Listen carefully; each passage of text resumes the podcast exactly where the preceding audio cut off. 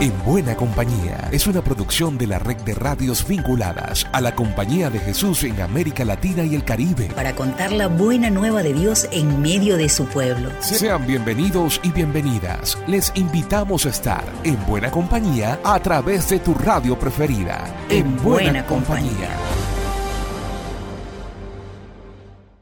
¿Qué tal hermanas y hermanos? ¿Cómo están? El placer es nuestro al saber que con ustedes estamos en buena compañía. En la primera parte de esta entrega nos enteraremos del recordatorio del Papa por los 10 años de Lampedusa, las ordenaciones sacerdotales en México, de cómo ACLO en Bolivia se va renovando, las buenas nuevas del grupo de referentes de ecología, la exigencia en Paraguay para que haya recursos fiscales para la educación y la romería por el Padre Royce en Brasil. Un abrazo para la bienvenida y arrancamos. Esta es la palabra oportuna de Francisco. Francisco nos ofrece en esta ocasión una carta sentida y cercana por los 10 años de la tragedia de Lampedusa en el Mediterráneo. El padre Lucas López nos comparte esta memoria. Hola Alexander, no sé si recuerdas que hace 10 años Francisco, en uno de sus primeros gestos como papa, visitó la isla mediterránea de Lampedusa. Ahora escribe una carta al obispo local en la que muestra su dolor ante la repetición de los dramas similares que le llevaron a aquel viaje. Escribe Francisco que tanto desastre debería estremecer nuestra conciencia y hacernos escuchar cómo Dios nos sigue preguntando ¿dónde está tu hermano? Exclama el Papa que el hermano la hermana que llama a la puerta siempre es digna de amor, de acogida y de todo cariño. Nos pide Francisco que como iglesia nos coloquemos en el camino de la gente olvidada de este mundo. Así que Alexander nos toca estar en ese camino de tanta gente olvidada, pero por supuesto en buena compañía. Lucas López del equipo CEPAL para la red de radio jesuita de América Latina y el Caribe.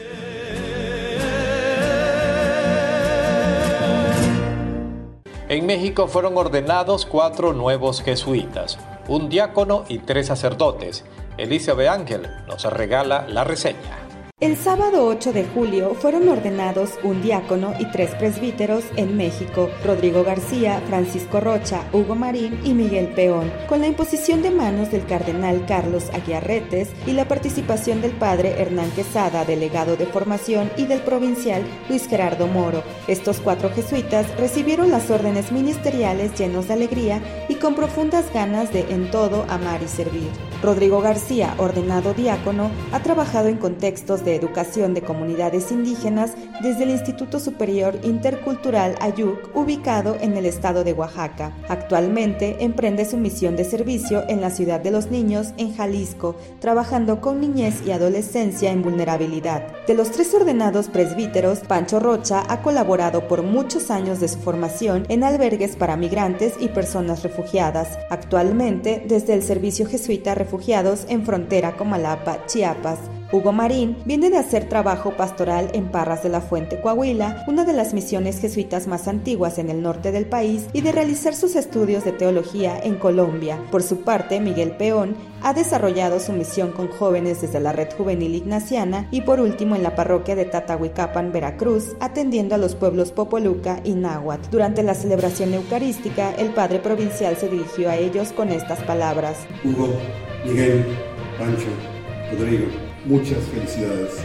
Su amor, su esperanza y su deseo por vivir plenamente su vocación sean motivo suficiente para incidir con su testimonio allá donde vaya. Puedes ver la transmisión de las ordenaciones a través de Facebook Jesuitas México. Reportó Elizabeth Ángel de la Compañía de Jesús en México para En Buena Compañía.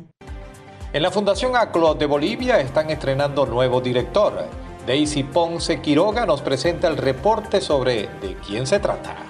En un acto muy sencillo pero bastante significativo desarrollado en salones de Fundación ACLO Regional Chuquisaca, en el que estuvieron presentes colaboradores de la institución, amigos, familiares e invitados, el provincial de la Compañía de Jesús Bernardo Mercado posesionó al padre Freddy Quilo Quispe como nuevo director general de ACLO. Un cargo es una llegada, pero también es una despedida. Y yo creo que en ese ambiente que nos colocaba en las figuras bíblicas y en el llamado a la comunidad cristiana de saber llegar y saber retirarse. Mis mejores deseos para Padre Freddy Kilo, lo mismo para nuestro director cesante, eh, Mario Torres. Kilo recibió humildemente la designación bajo el compromiso de dirigir la institución en base a las enseñanzas de San Ignacio de Loyola. No sé si estoy preparado o no, un temor que me hace decir, quizás no estaré a la altura.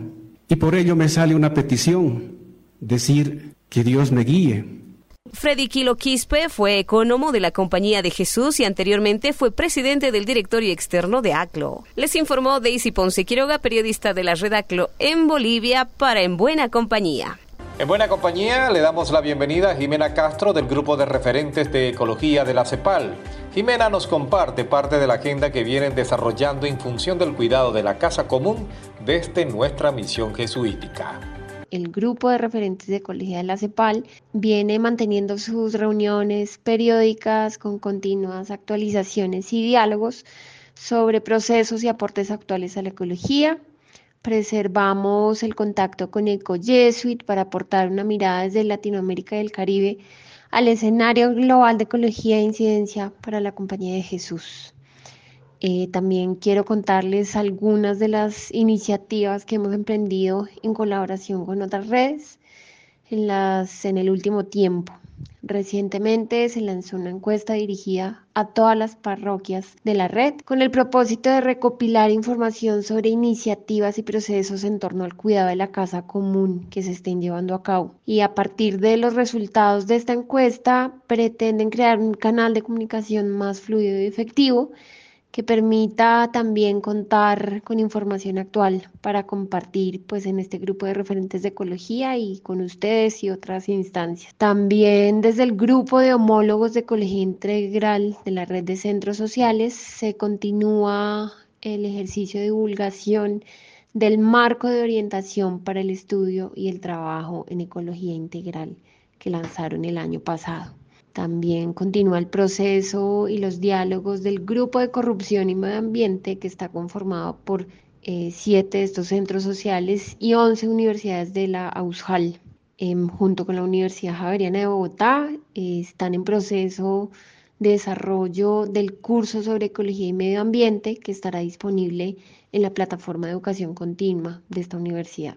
Y pues contamos con una nueva publicación que se llama Derechos de la Naturaleza, Perspectivas Teóricas y Aplicaciones Empíricas. Es un libro que es fruto de un proceso formativo protagonizado por un grupo de trabajo jurídico y que tiene el apoyo de varias instituciones, entre estas el Observatorio Nacional de Justicia Socioambiental Luciano Méndez de Almeida, el OLMA. Y para cerrar, les contamos que este 31 de julio se realizará el noveno Congreso Internacional sobre el Cuidado de la Creación en el marco de la Jornada Mundial de la Juventud de este año y en la cual la plataforma de acción Laudato Si estará apoyando eh, con una serie de talleres para quienes asistan a la JMJ.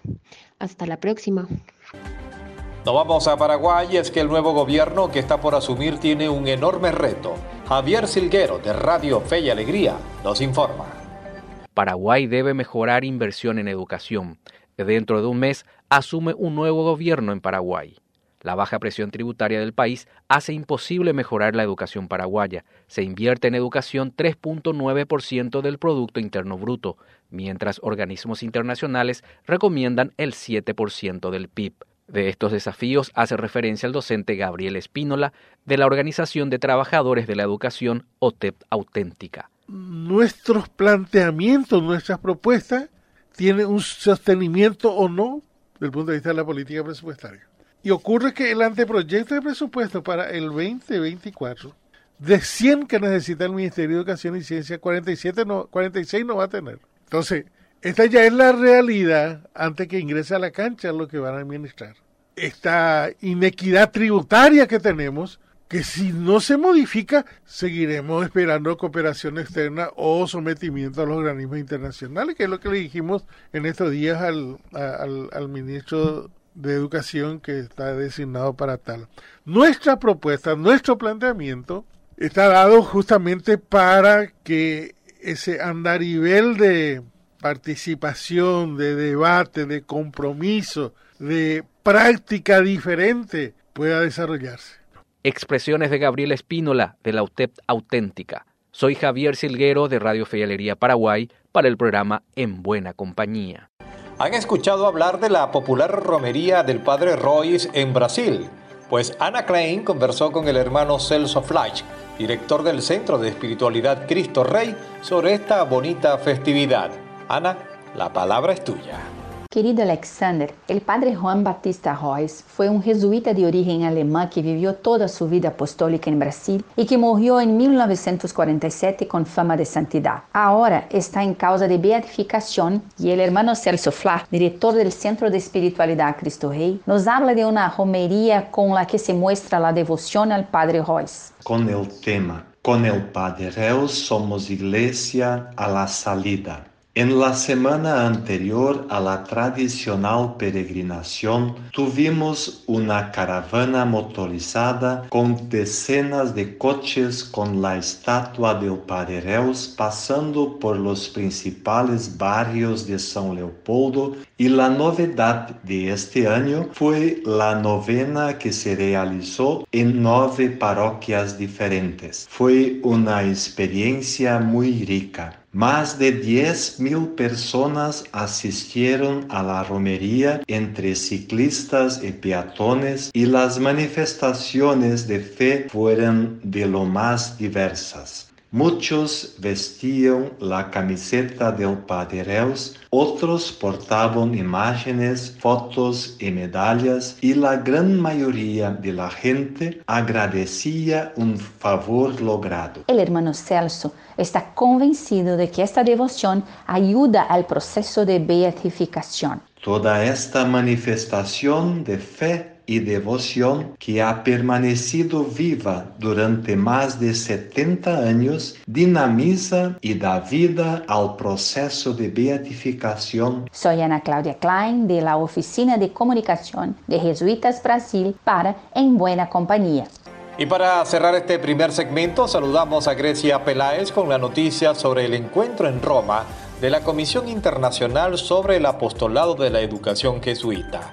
Te escuchamos, Grecia. Hola Alex, durante la semana del 13 al 16 de junio se llevó a cabo en Roma el encuentro de los miembros de la Comisión Internacional sobre el Apostolado de la Educación Jesuita, ICAGE, en representación de los seis redes de conferencias que forman la Red Global Jesuitas de Colegios.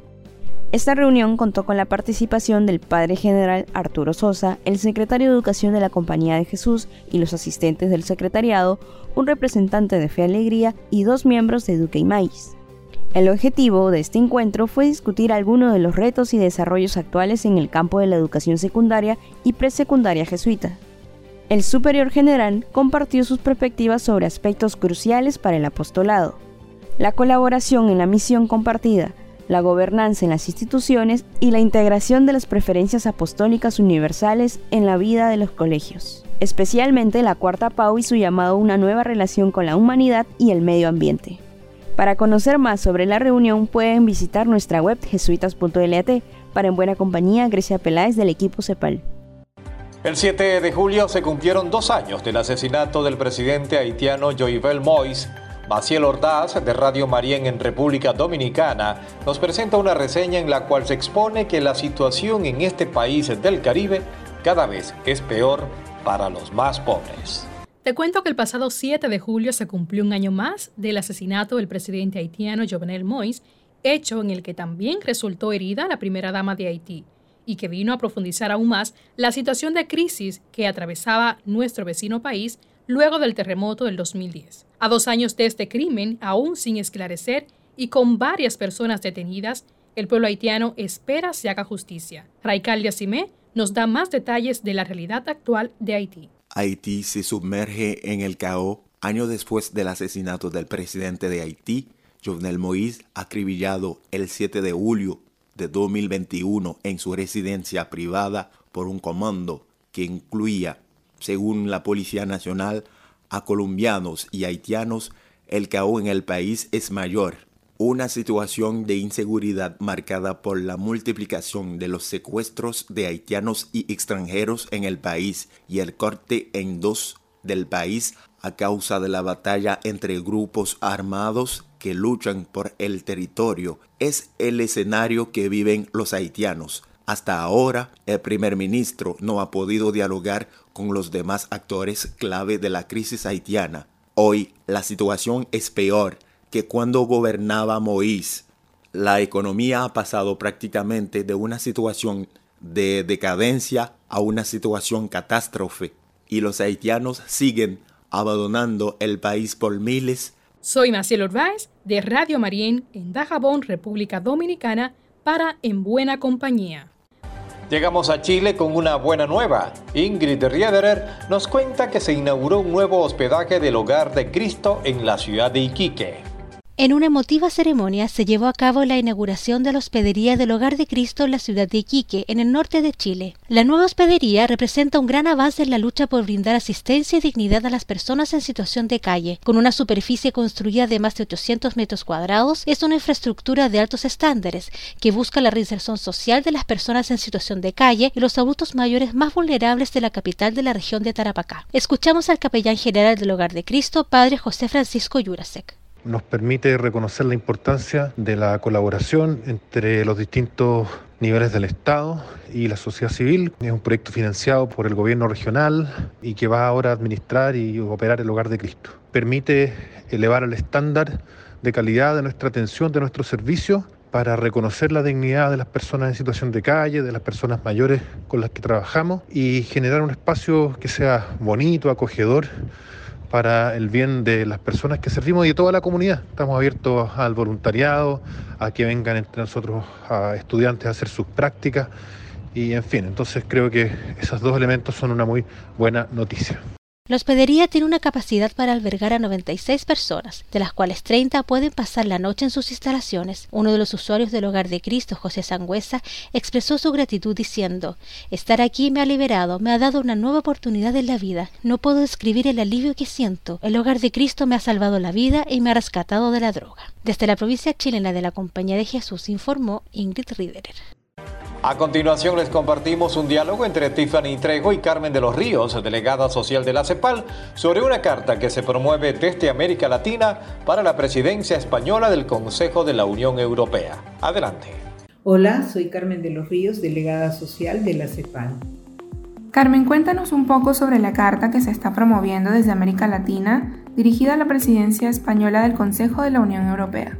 Gracias a que estamos conectados con el YAN de Justicia en Minería, nos hemos enterado de esta iniciativa que la realiza la plataforma por una empresa responsable, es una organización europea.